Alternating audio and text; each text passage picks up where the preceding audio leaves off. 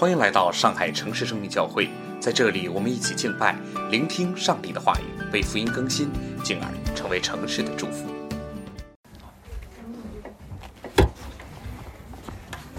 耶和华我们的主啊，你的名在全地何其美！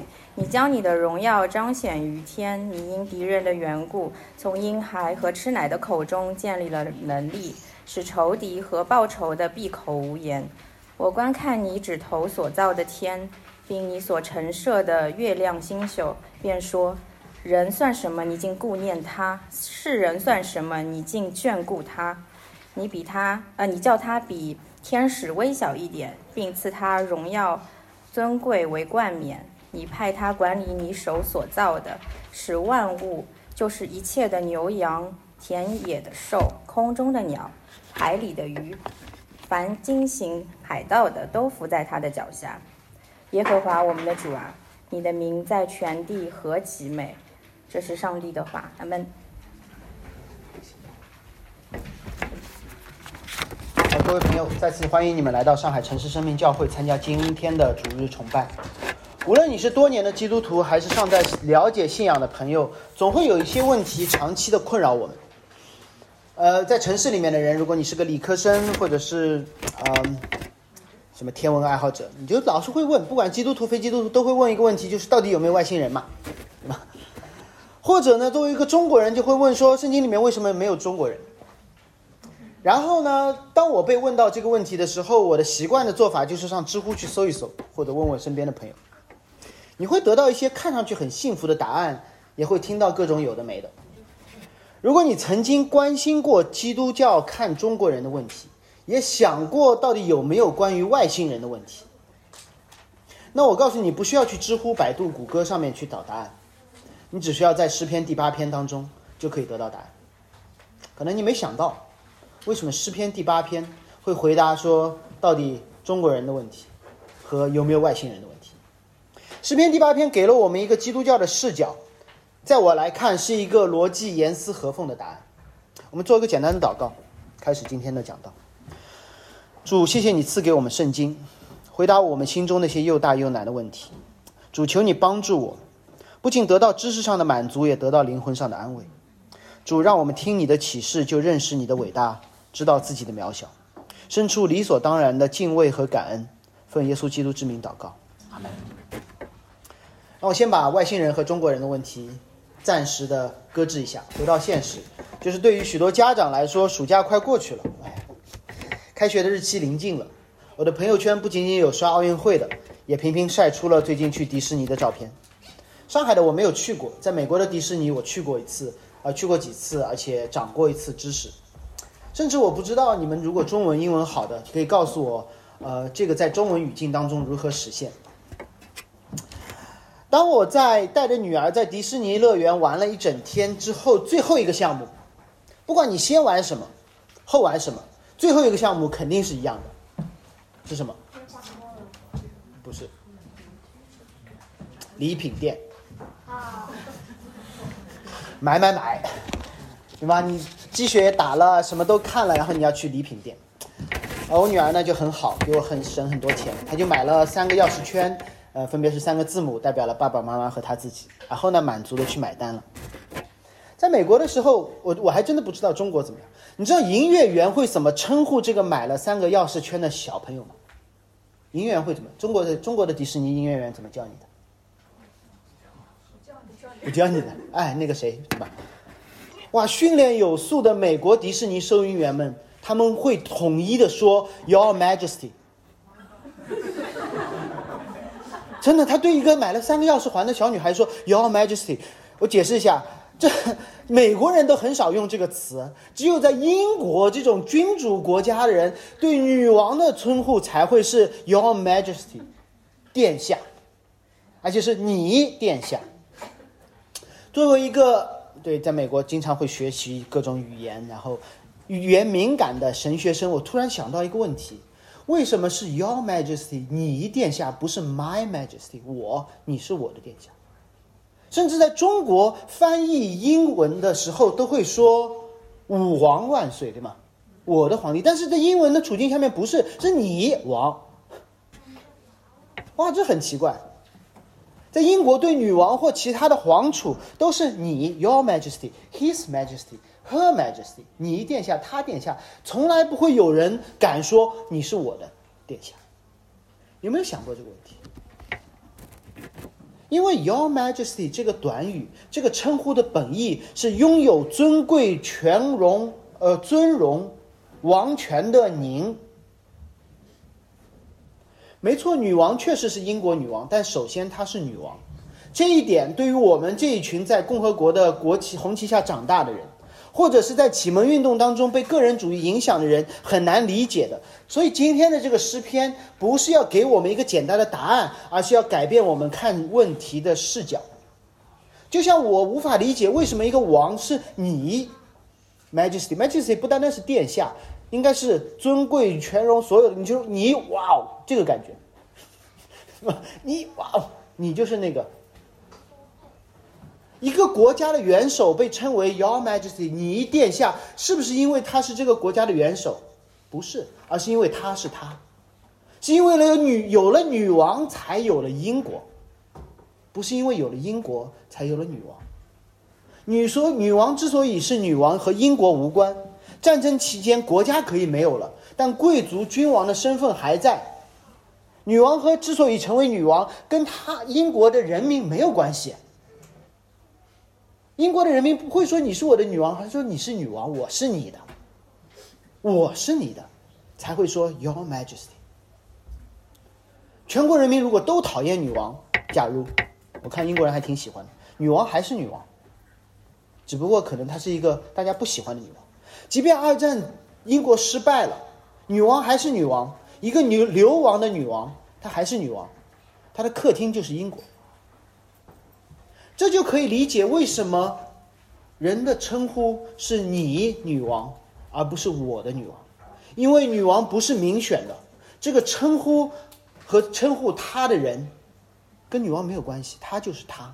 只有当女王说了“你是我的子民”的时候，人们才有资格说：“哦，你是我的女王。”知道吗？在公开演讲的时候，只有下面说 “Your Majesty”，然后女王说 “My people”，然后下面才会说 “Oh, my queen”。所以，不要站在自己的，不要站在中国人的角度去理解英国人。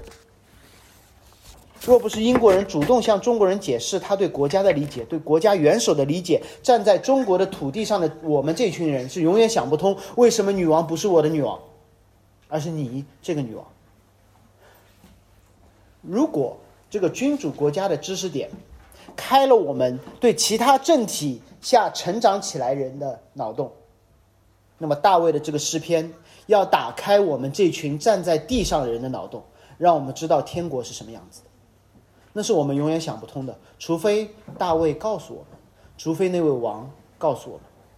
今天大卫就要告诉我们三件事情：第一，天上的神比我们想象的要更伟大；第二，地上的人比我们想象的要更渺小；第三，天地之间是可以相连的。天有多高，地有多深，但其间是有相连的。关于神的伟大，人的渺小，我们会交织在一起讲。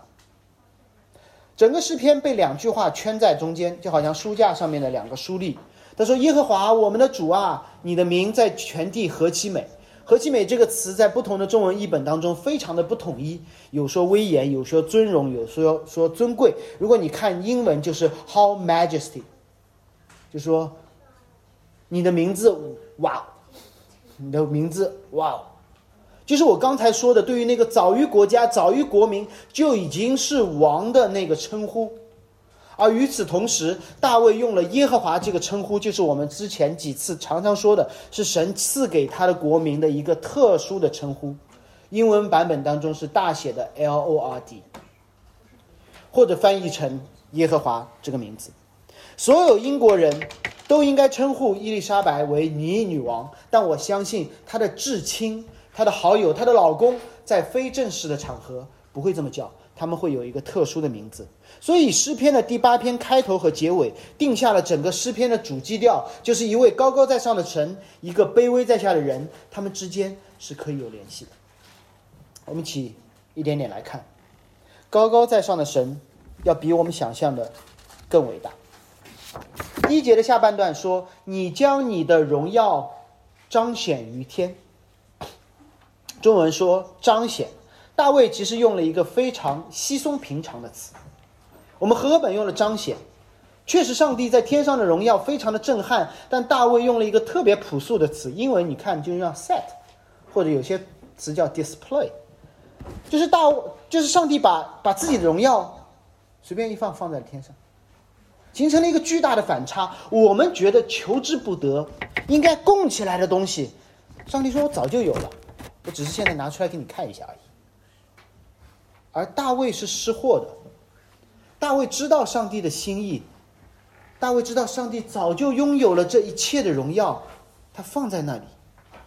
荣耀本身就上达诸天。这个诗篇当中，你慢慢的品味，你会看到无不体现了巨大的反差。我举一个例子，你们大概可以明白这个反差和大卫当时的心情是怎样。我估算的年龄和你们平时聊天的过程，我知道你们很多人都在追一个剧叫《三十而已》，笑的人知道。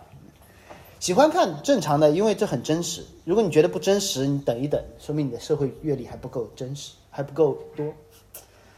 里面会有这么一个场景，一个饭局，对吗？大太太们都开始拿出自己的荣耀来，就是包，互相比拼。然后在 C 位的那个太太呢，随手把包就放在了一边。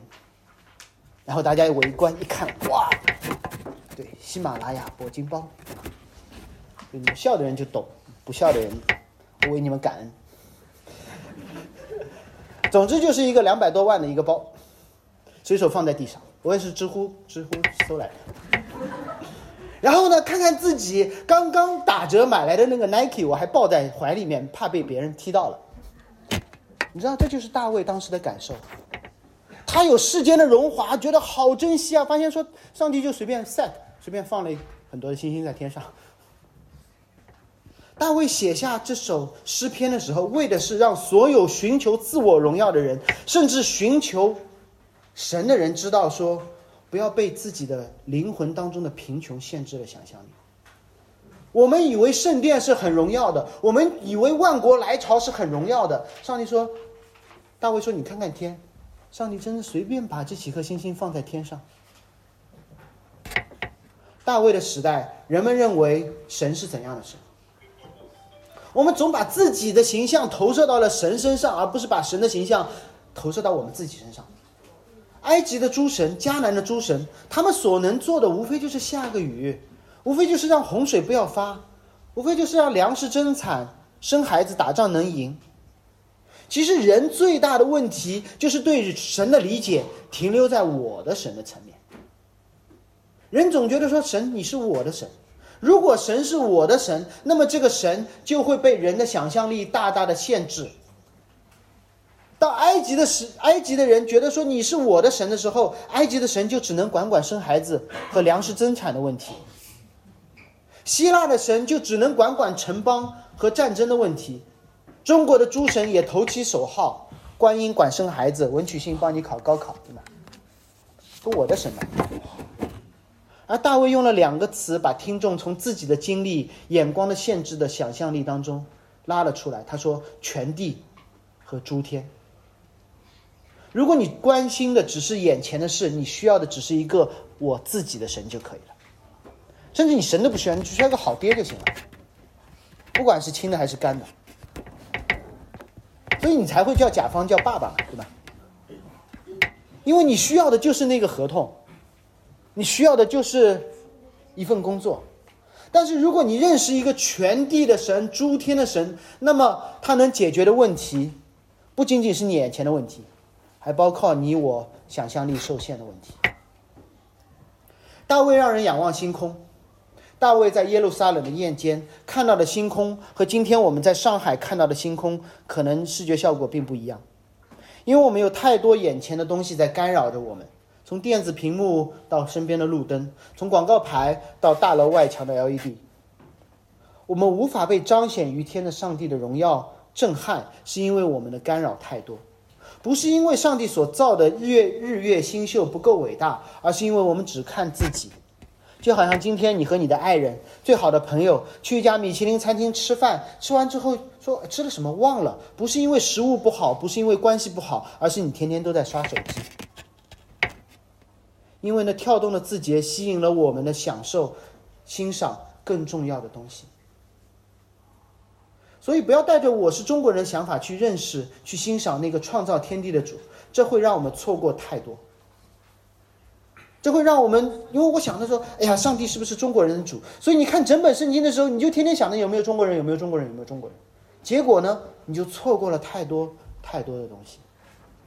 甚至如果你注意到这首诗篇当中的标题，这首诗歌是大卫做的，交给了圣殿当中的诗歌主领，但是这诗歌是用了加特的乐器，也就是非利士人歌利亚老家的乐器。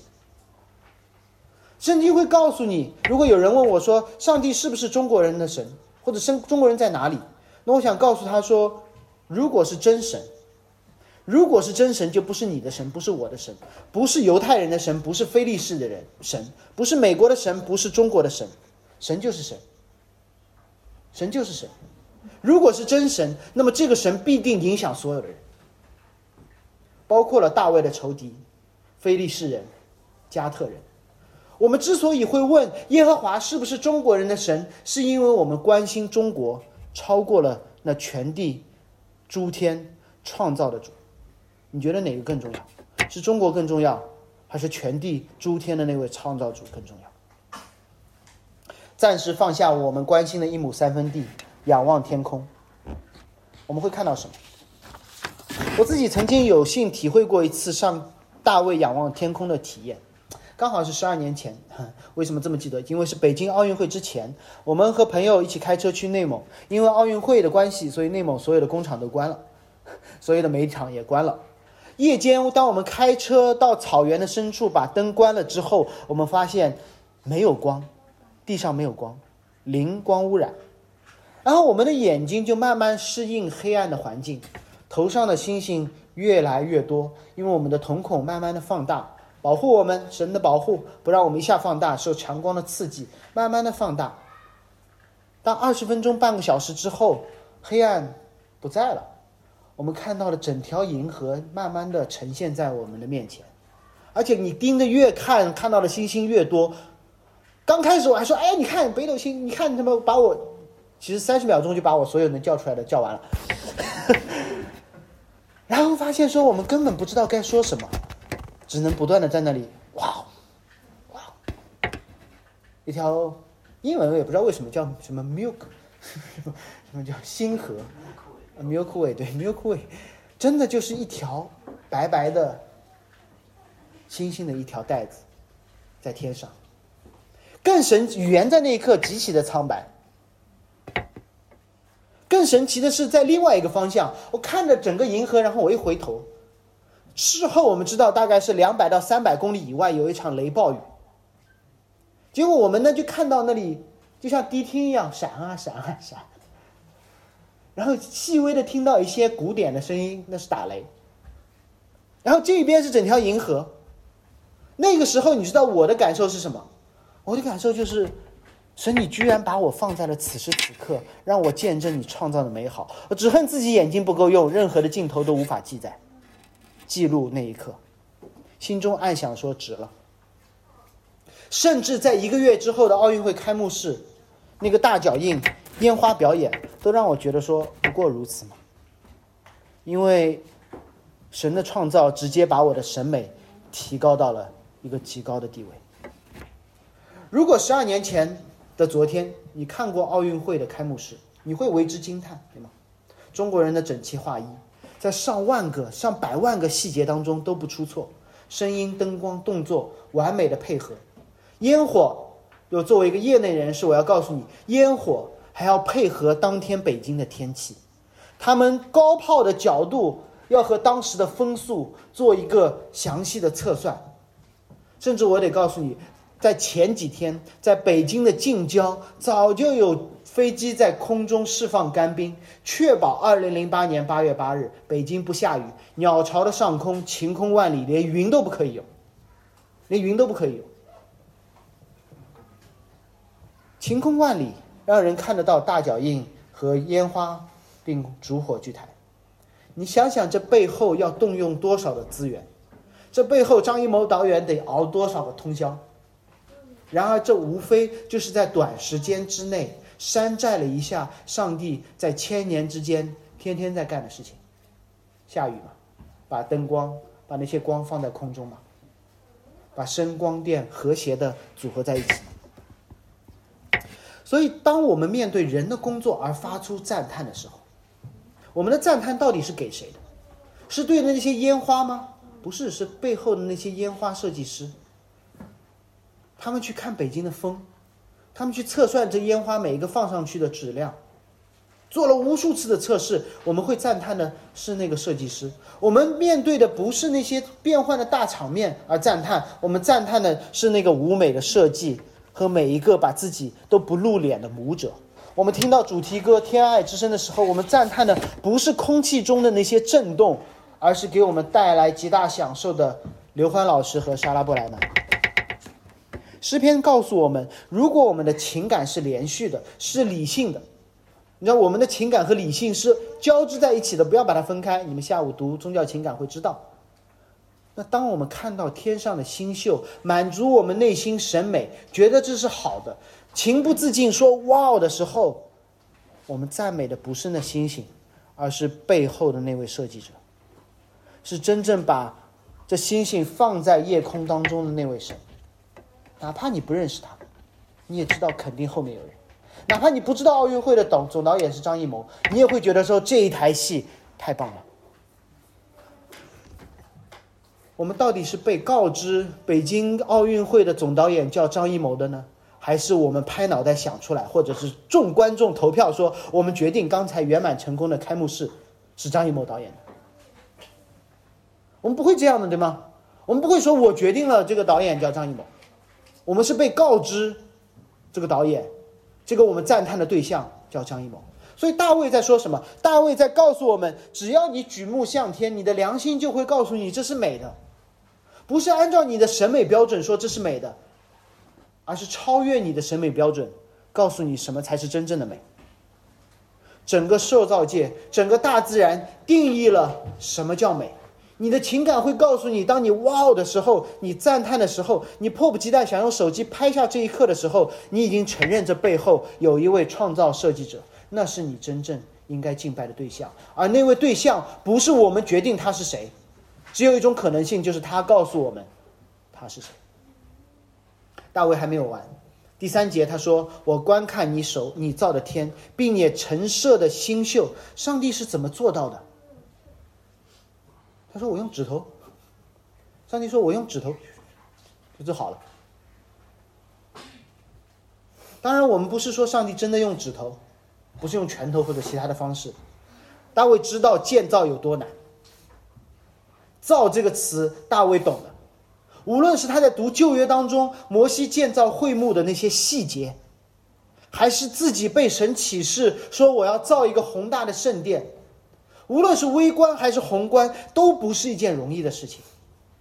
会幕需要有一个专门的工匠，被圣灵充满，那个人叫比萨列，才能够按照上帝的图纸绣出那金线银线的交织。在建造宏大的圣殿当中过程当中，他们不单单需要有人设计，还需要外邦的壮汉把大石头搬过来，把黎巴嫩的香柏树扛过来。所罗门的圣殿倾举国之力造了七年之久，大卫知道创造有多难的。如果会幕是造的，如果圣殿是造的，如果这幢楼是造的，上海中心、东方明珠都是造起来的。如果我们把那山川河流被称为鬼斧神工的话，那为什么我们会相信有一个理论叫大爆炸呢？我们怎么会觉得说天上的星星是炸出来的呢？这几天你们都看了新闻，黎巴嫩贝鲁特的大大爆炸。如果你继续看那个新闻，看到爆炸之后的样子，看到那个冲击波，随着记者把镜头带入到灾难后的废墟当中，你不会发出赞叹的，对吗？你只会，你不会迫不及待拿出手机来拍的，你只会与悲哀的同悲哀，与与那个市场市长一同哭泣，因为你知道这不符合审美，这破坏了一切的美。但为什么你会觉得这个世界是炸出来的，而不是被人设计出来的？即使有大爆炸，或者说《创世纪》的开篇说空虚混沌、渊面黑暗，那是无序的。那么有序的自然界也不是炸出来的，而是在无序当中，上帝在天幕的图纸上面一个一个把日月星宿放在最合适的地方。如果你听了我们《创世纪》的讲道系列，你会知道会幕是圣殿的小号模型。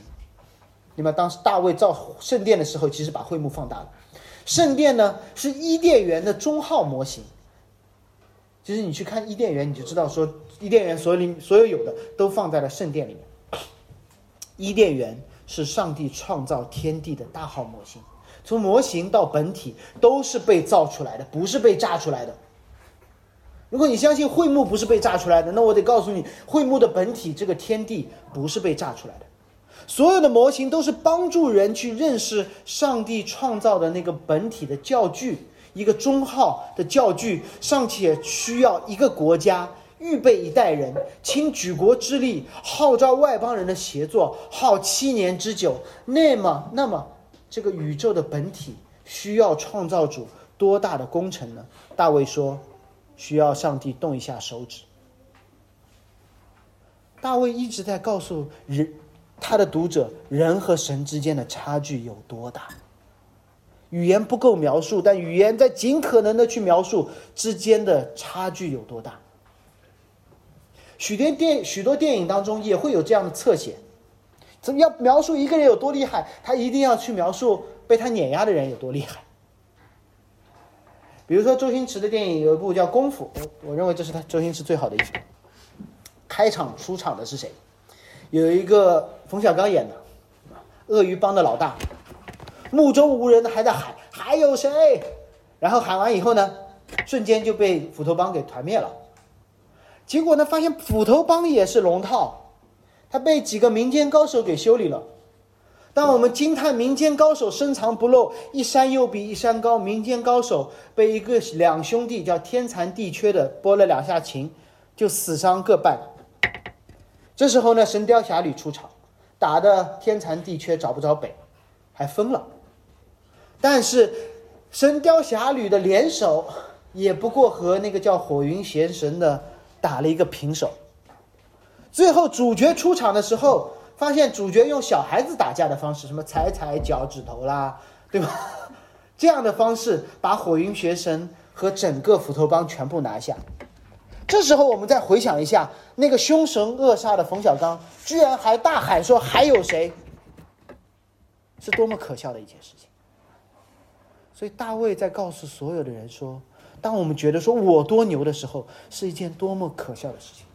当我们觉得说，你看我们中国人多牛的时候，你看看天，你会觉得我们是多么的可笑。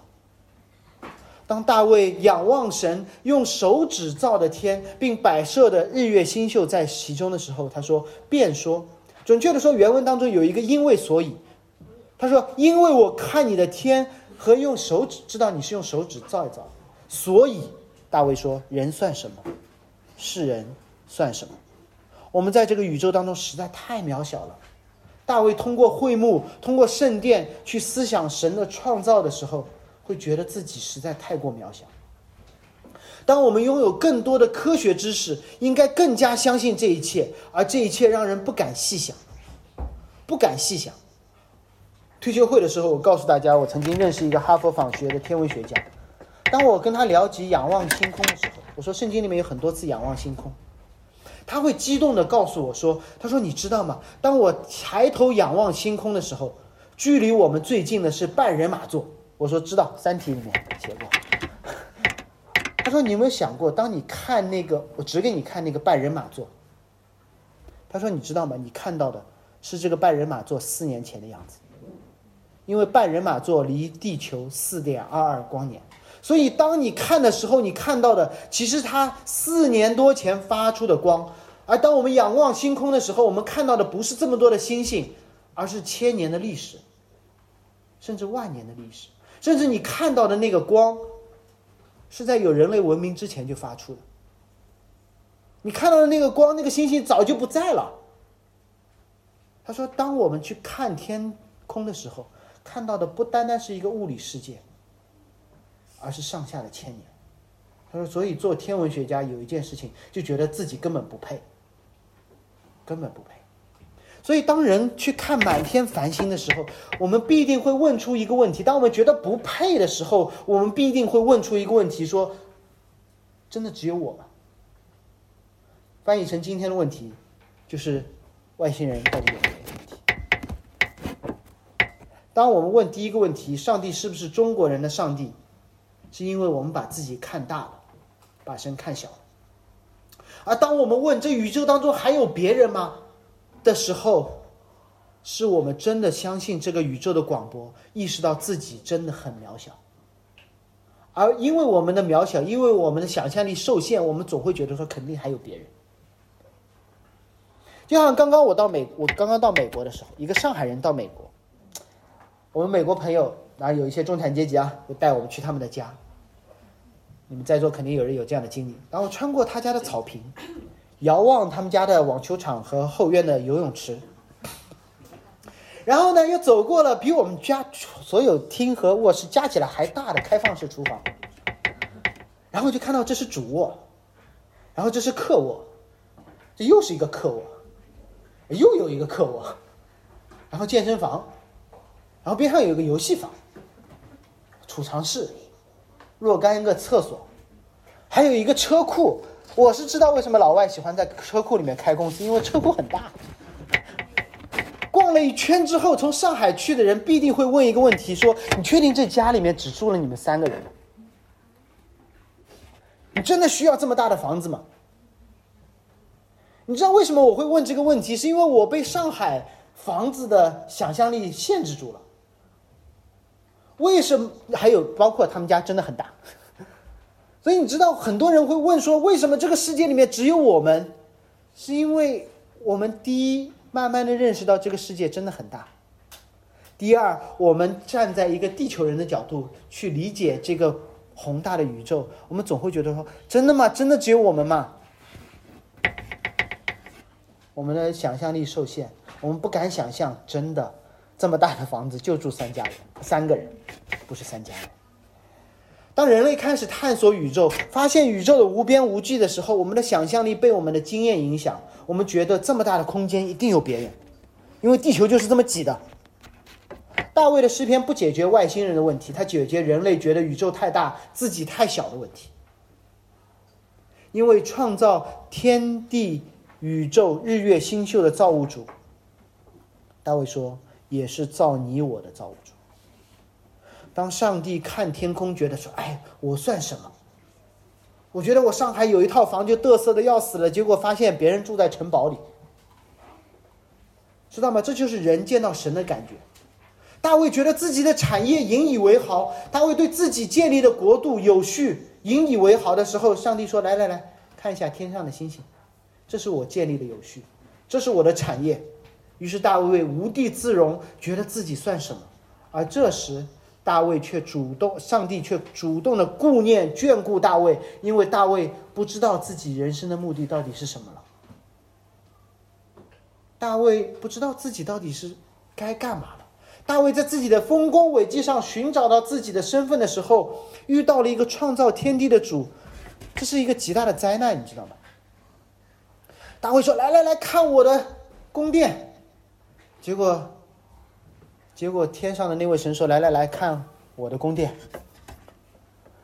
我是不好意思带我那个美国朋友来我们家的，因为我们家还没他们家厨房大。在美国的时候，我碰到过许多亚裔的学生，韩国的为主。能去美国的，都是从小被称为学霸的；能去美国波士顿的，都是学霸中的学霸。如果你去了美国的波士顿，还去读了哈佛或者 MIT，那你一定是很有钱的学霸。结果呢，我们发现，在 MIT 麻省理工学院，韩国学生的自杀率非常的高。为什么？是因为这一群自认为说我就是学霸，我的身份，别人问我说你的身份是什么？我的身份，我的名字叫第一名。我的身份，我的名字叫第一名。结果他们到了另外一个国度，发现什么？发现比他成绩好的人多了去了。不单单比他成绩好的那些人很多，那些人在图书馆待的时间还比他们少。那些人在操场上面待的时间还很多。那些人又会运动，还会音乐，样样精通，还谈恋爱。不但谈恋爱，还在学校边上创了一个业，不小心还融到了天使投资。那你说，曾经以学霸自居的人，在他们的面前怎么办？他们开始怀疑人生。他说：“他们问问一个问题，不是他们怎么变得这么强，是因为他们觉得说，我根本没办法追到他们。不是他们怎么变得这么强，不是我该怎么变成他们，是我到底是谁啊？”所以大卫看到神的创造的时候，他的问题不是说我该怎么去把这个星星宿放在天上。大卫知道神和人之间的差距。大卫该问的问题是：我到底是谁？我到底是谁？大卫敬拜的这位神高高在上，这位神让大卫看到自己的渺小，深感不配。然而，正是因为这位神如此的高高在上，如此的全能。他像造圣殿一样，不会轻看任何一个细节，不会轻看任何一个自认为渺小的人。这是我要说的第三点。前面其实一直交织的在说，就是天地是可以相交的。第五节说：“你叫他比天使微小一点儿，并赐他尊贵荣耀为冠冕。”许多的译本会在天使旁边注释一下，说：“神，你比神更小一点。”什么意思？没错，和神相比，人和神之间确实是天渊之别。但作为人，被赋予了一个特别的身份，不是因为我们有多好，而是因为神愿意拉一把。神钦点了我们这群人，比他矮一点点，你还是应该惊叹于神，但是你不要妄自菲薄，不要一边自责自己，寻找身份感。这时。莫大的恩典就冲我们而来，就好像我逛完了那个美国弟兄的大房子之后，他对我说了一句话，我还在哇哇哇，我说，觉得说这不是我的生活，这是我不配的生活。然后他就说，哎，我告诉你一下密码，你什么时候来这里，自己来住就可以了。美国人经常会说这句话，你们去过美国的都会听到有你们朋友说，我家就是你家，你知道吗？他们是当真的，有些人是当真的，就真的土豪根本不在乎。上上帝，上帝他富裕，他大到一个地步，真的是愿意跟我们分享他的，他的无穷的财富。然后他顺便会说一句：“记得你来的时候有空帮我捞一下游泳池里的落叶，礼拜四帮我把垃圾桶推到门口，会有人来收垃圾。”我进入了他的家，我们成为了家人，我们成为了朋友，并且我被赋予了一点点管家的责任。你觉得他在轻看我吗？不是，因为我知道这是我不配的生活。但是他说：“你可以跟我一起来，听听大卫怎么说。”大卫说：“你派他管理你手所造的，是万物，就是一切的牛羊、田野中的兽、空中的鸟、海里的鱼，凡惊醒海盗的，都伏在他的脚下。”神说：“我让所有的这个受造界伏在你们这群人的脚下。你不用惊叹于你看到这些东西，你应该惊叹于背后的创造者。”拥有者，但是你看到这些东西，你要知道，神说：“我让你管这些东西。”这句话熟悉吗？这句话不是大卫的原创，这句话是创世纪当中，当上帝按照自己的形象造了人之后，他让亚当管理一切的牛、羊、野兽、鸟、海里的鱼。这是大卫的诗篇当中所引用的。同时，大卫的诗篇当中。让这个任务变得非比寻常。什么叫非比寻常？仔细想一下，大卫的表达次序。他说：“来，神让人先看上帝所造的天地、天空，对吗？日月星宿。然后呢，大卫说：‘啊，我看了，看懂了。人算什么？’上帝说：‘我要顾念你。’然后呢，上帝说：‘我不单单顾念你，我让你管理地上所有的这些牛羊、野兽、鸟、鱼。’”金星海盗的都伏在你的脚下。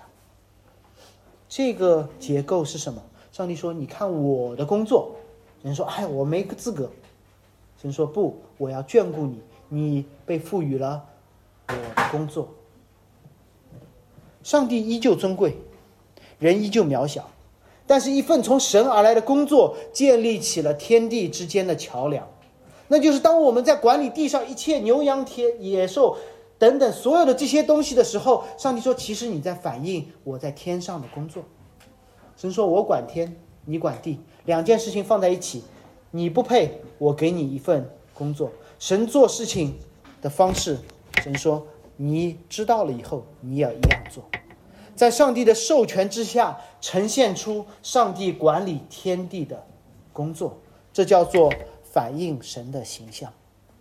这是我们的价值所在。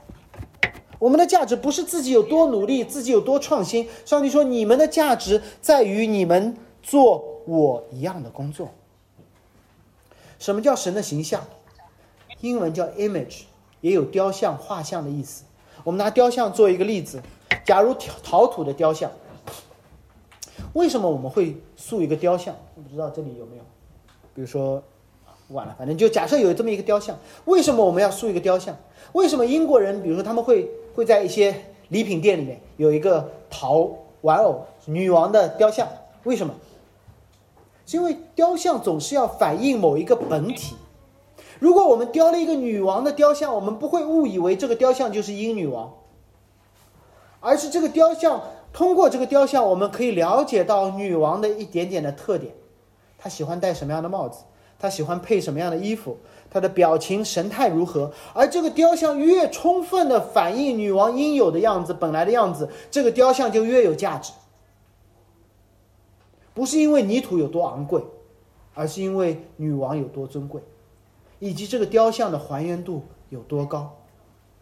所以，当上帝说“我很崇高，人很渺小”，但是人有一个机会，就是像土被雕成了雕像一样，去反映那位王的样子，那就是接受上帝委派的任务，在地上做事，反映上帝在天上做事的样子。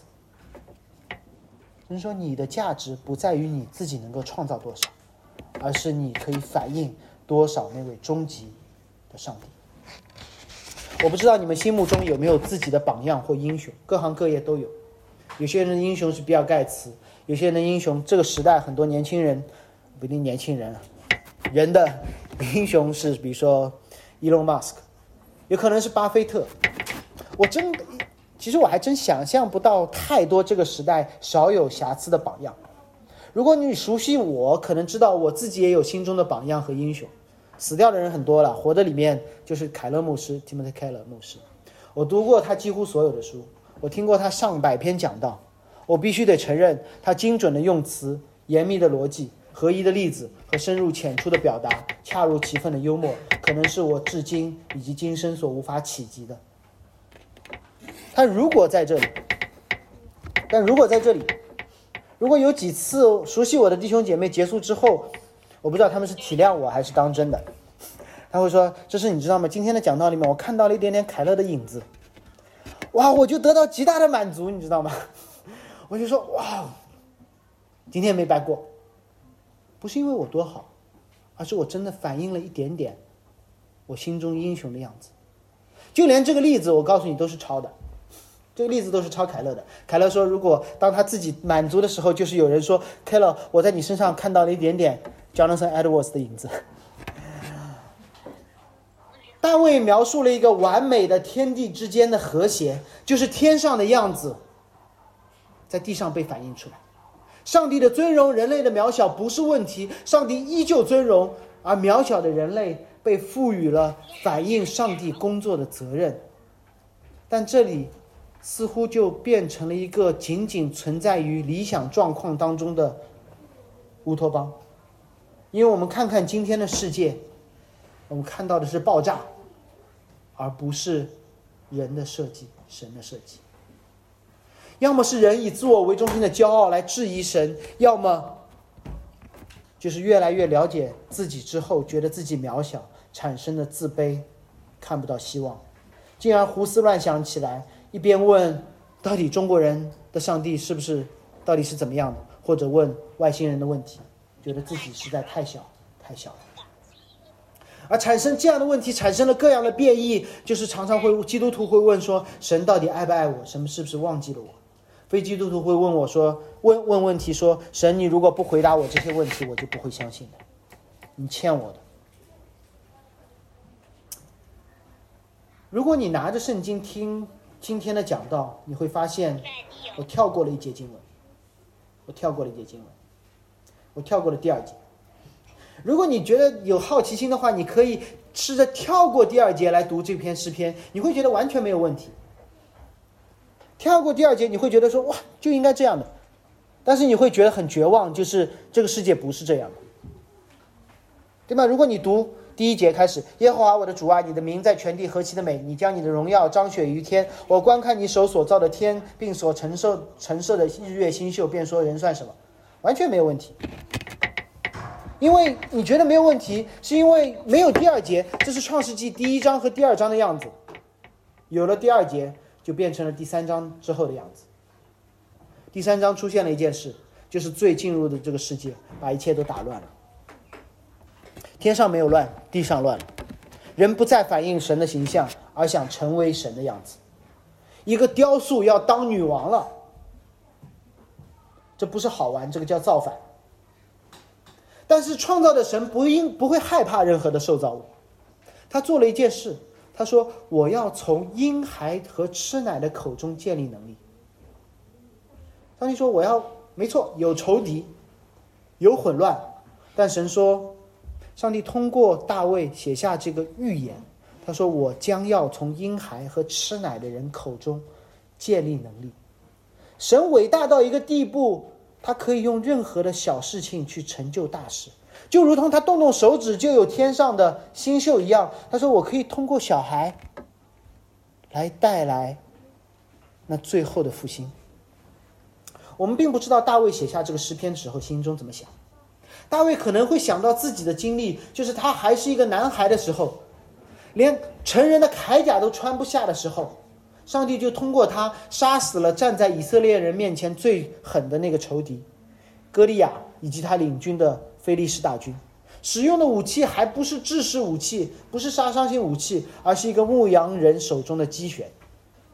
于是大卫按照上帝一贯的作为，一贯把无序变得有序的方式，和他个人的经历写下了第二篇，就是仇敌是真实的，仇敌的攻击只是谎言，而上帝的拯救会从婴孩的口中说出来。大卫描述了一个天上的神，一个卑微的人。并其间的桥梁，大卫依旧描述了一个天地相交的完美场面和承认一个被罪所玷污的世界，并且其间的桥梁。大卫一直在说：“我告诉你是有机会的，人神可以相交，而堕落的世界和完美的世界也有一个完美的桥梁。”但大卫没有看到过这个桥梁，大卫只是根据自己的经验和对神的理解，他知道说：“嗯，这个桥梁会有的。”这桥梁等啊等，等到了，等到了一个很有意思的画面。可能我们读圣经很容易错掉、错过一些细节，但我们要相信那位创造天地的主，他创造了每一个小小的细节。那写下这么厚一本圣经的神，他漠视了每一个细节。马可福音的开篇，他说耶稣在旷野受试探的时候，我们只记得魔鬼怎么试探他，却忘记了天使在伺候他。野兽也在他的左右。嗯，居然那位耶稣，他不仅仅面对撒旦，他还要管理身边的野兽。当耶稣呼召彼得的时候，我们你记记得这个神迹，但我们不记得这个神迹背后到底要传递怎样的信息。耶稣在一个资深的渔夫面前行了一个神迹，所以彼得为什么吓得要死？一样的，大卫看到了神做的事情，大卫说：“那我是谁呢？”我造了这么好的宫殿，结果神让我看到了那更大的宫殿。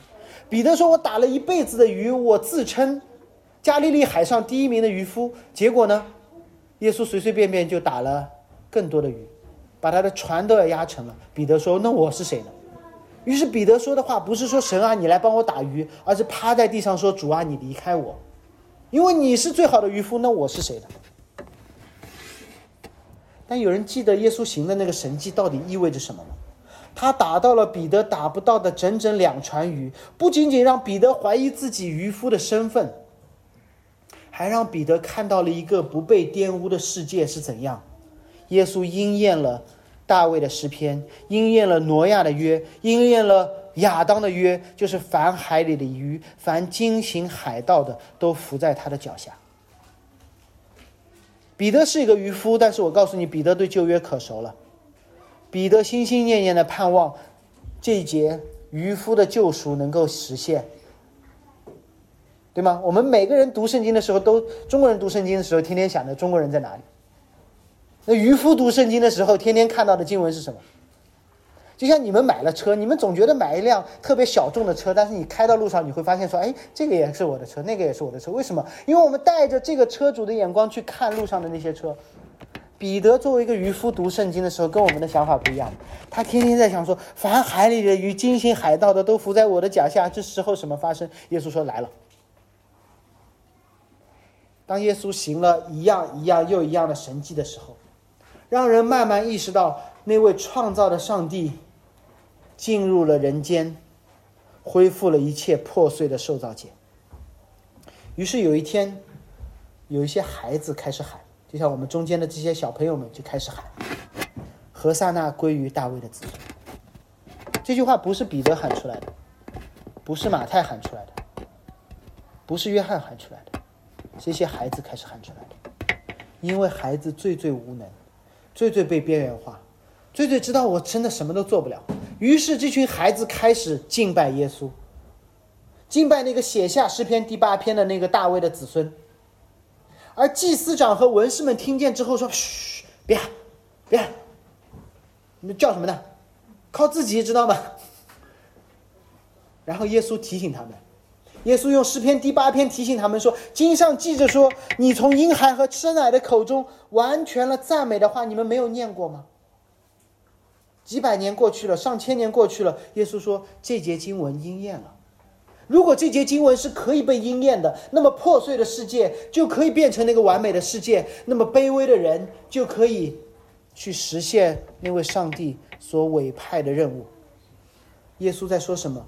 说他就是那个口中所出的能力，他就是那个要让仇敌闭口不言，把破碎世界恢复成天地相连的那个主。耶稣进入世界之后发生了什么事？首先，耶稣让我们看到反映神的形象是可能的。绝大多数情况下面，我们不愿意行善，是因为我们觉得不可能。我们不可能是因为我们没见过。我们看到啊，圣经上面对我们是应该守十诫，但是不可能。哎呀，我们软弱呀，这个世界堕落呀，压力大呀，又是房贷又是车贷呀。但是耶稣让我们看到了这个可能性。我喜欢跑步，不但喜欢跑步，我还喜欢了解一些运动的历史。在这世界上面，不单单有奥运会，还有很多非奥运会的项目。比如说有一个项目叫一英里跑，一公里又六百一十米。这个跑步在英联邦国家很熟很火，十八世纪就有这个项目。当时有科学家下了一个定论，他说从生理上面来看，没有人类可以在四分钟之内完赛，这是有道理的。人越跑越快，但是我们我说今天的人百米跑不可能超音速，那你肯定同意嘛？但是所有的人都在知道，想知道说这个界限在哪里？人和神之间有天渊之别，但是我们总觉得人就完成这么多就可以了。而耶稣的降临是要告诉我们说，真正人可以做到的事情是什么？从十八世纪开始，世界纪录一英里跑的世界纪录在不断的接近四分钟，但从未超越过，因为科学家说了，四分钟不可能的。一九五四年，有一个英国人跑成了三分五十九秒，三分五十九秒，而且那天没有什么风，人家跑成了。你知道之后发生了什么事吗？谁都能够跑进四分钟了。是个不是是个人啊，我也不行啊。就是所有世界最高水平的人，那一年就打破了好多次。而今天，一英里跑世界最好成绩，男子已经跑进三分四十三秒了。为什么？是因为有第一个人告诉大家这件事情是可能的。同时，耶稣不仅仅让我们看到反映上帝样子的可能性，他还成为了我们的陪练和教练。耶稣一生不是让大家说来学我，耶稣一生说我来训练你们，慢慢成为我的样子。更重要的是，他解决了我们无法反映上帝形象的根源性的问题，就是罪的问题。耶稣说，最后能够扯住你们的那个罪的问题被我解决了。两周前，我跟大家分享过我自己断腿的经历，听上去神的医治很轻松，但是我告诉你们，过程并不是想象当中那么顺利。当医生指着我最后那张 X 光片，告诉我说：“只是你已经恢复了，而且你骨折过的地方比原来更加的强韧，重新长过的。”我理性上，我脑子上面感已经知道了，我的膝盖已经好了，但是感情上面、心理上面，我完全无法接受这个事实。我在一个挣扎当中，我既希望我恢复运动，我最害怕的也是去运动。理解吗？我最希望的就是我可以恢复原来的运动，我最害怕的就是回到运动场上。于是，我刚刚我慢慢的开始恢复跑步，发生了一件事情，就是我刻意的，我断的是左腿，我刻意的，我说断了，那条腿是受过伤的，然后我刻意的把把我的重心偏向右腿，结果我的右腿受伤了，我的右腿膝关节严重的有扭伤。这时候有一个教练，他跟我说：“你跟着我跑。”你不要想你的，你看我，我跑多快你就跑多快，我帮你配速，我知道你的能力，所以我帮你配着这个速度，你慢慢的跑。所以当时我的工作在在路呃在那个浦东世纪公园附近，然后他每每不是每一天每一天我受不了，他每隔一天他说你下班以后我陪你世界公园跑一圈，而且他不仅陪我跑，不仅帮我配速，他还跟我聊天。聊天聊到一个地步，我忘记了我的腿伤，我专注的跟着他的节奏。就在这样的训练之后，两年之后，我完成了第一个全程马拉松。你知道吗？这就是耶稣做的事情，就他让我们在他的生平看到活出神的形象是可能的，在十字架上面看到我们的罪已经被解决了，就像那个医生把我的 X 光片给我看一样，真的罪已经被杀死了。并且他在以马五斯路上与门徒同行，赐下圣灵继续与我们同行，把我们放在教会当中与彼此同行，来训练我们，在我们彼此身上看到神的形象，被激励、被鼓励、被提醒，同跑天路。所以，当你反映神的形象的时候，你不仅仅满足了神对我们创造的意图，还帮助我们身边的弟兄姐妹。你们在座很多人其实是在告诉我，早上早起祷告是可能的。两月份开始，我都在怀疑我是不是可能，但是不料已经一百二十多个早上了。如果这一切都是可能的、可持续的，那我们当如何行？成为这个世界的管理者。只要你有工作，你没有工作，成为这个世界的管理者，我们不可想象。我们总觉得美国总统是这个世界的管理者，不是。在无序当中创造有序。如果你是做财务的，你就把资产负债表嘎平，让人看到你的报表的时候说漂亮。如果你是程序员，你就编出能跑的程序，而且让程其他的码农看到你的代码代码的时候说我看懂了美。如果你是医生，你就陪伴病人努力的医治，连你写出的处方都是人能看得懂的。如果你是做产品的，就让人拿到你的产品的时候。对你说，你的产品超出了我的想象，提高了我的审美标准。因为神就是这样让我们经历超验的美，在每一件小事上面衷心的反映神的形象。因为神大到一个地步，创造天地的主甚至关心会幕的幔子上面每一根金线应该怎么走。不单单我们可以成为这个世界的管理者，我们可以成为这个福音的传播者。诗篇中，上帝宣告了权柄，并分派给人以任务。在马太福音的背后，耶稣其实用了一模一样的句式，宣告了他的权柄。他说：“天上地下所有的权柄都给他了。”所以，他对门徒说：“你们要去使万民做我的门徒。”我们能够管理这个地，是因为上帝有权柄，并赋予了我们这个权柄。我们能够传福音，是因为神拥有这个权柄，并赋予我们这个使命。因为这个使命给到了那一群门徒，那群门徒有敬拜的，有怀疑的。当门徒们一起来实践大使命的时候，怀疑的门徒慢慢成为敬拜的门徒。你知道吗？这就是福音，不断的在人和神之间建立桥梁，不断的在旧世界和新世界当中建立桥梁，不断的在怀疑的人和敬拜的人之间建立桥梁。圣子道成肉身，我很喜欢一位清教徒对那件事情的描述。他说：“神道成肉身，身在马槽里。”那就是天堂亲吻大地的那一刻，成为渺小之人反映上帝形象的福音，就是从这位神而来；成为堕落世界恢复秩序的福音，成为反怀疑之人变成敬拜之人的福音。福音就是不断的建立桥梁。最后，大卫再次说：“耶和华我的主啊，你的名在全地何其美！”大卫在开篇的时候说。我的主，你 Majesty，在结束又说你这位全地何其美，尊荣尊贵，让人赞叹的主，你是我的主。那个桥梁在基督里被建建立起来，这诗篇的结构本身都是让我们觉得何其的美。我们一起祷告，我们的主，求你让我们认识你更多，求你让我们认识自己更多。这样我们就明白你的恩典有多大，你的十字架的功效有多美。你创造天地，也愿意住在我们中间；你自有拥有，却愿意来拯救我们；你掌管万有，却愿意让我们反映你的形象；你命立就立，你还愿意委派任务给我们。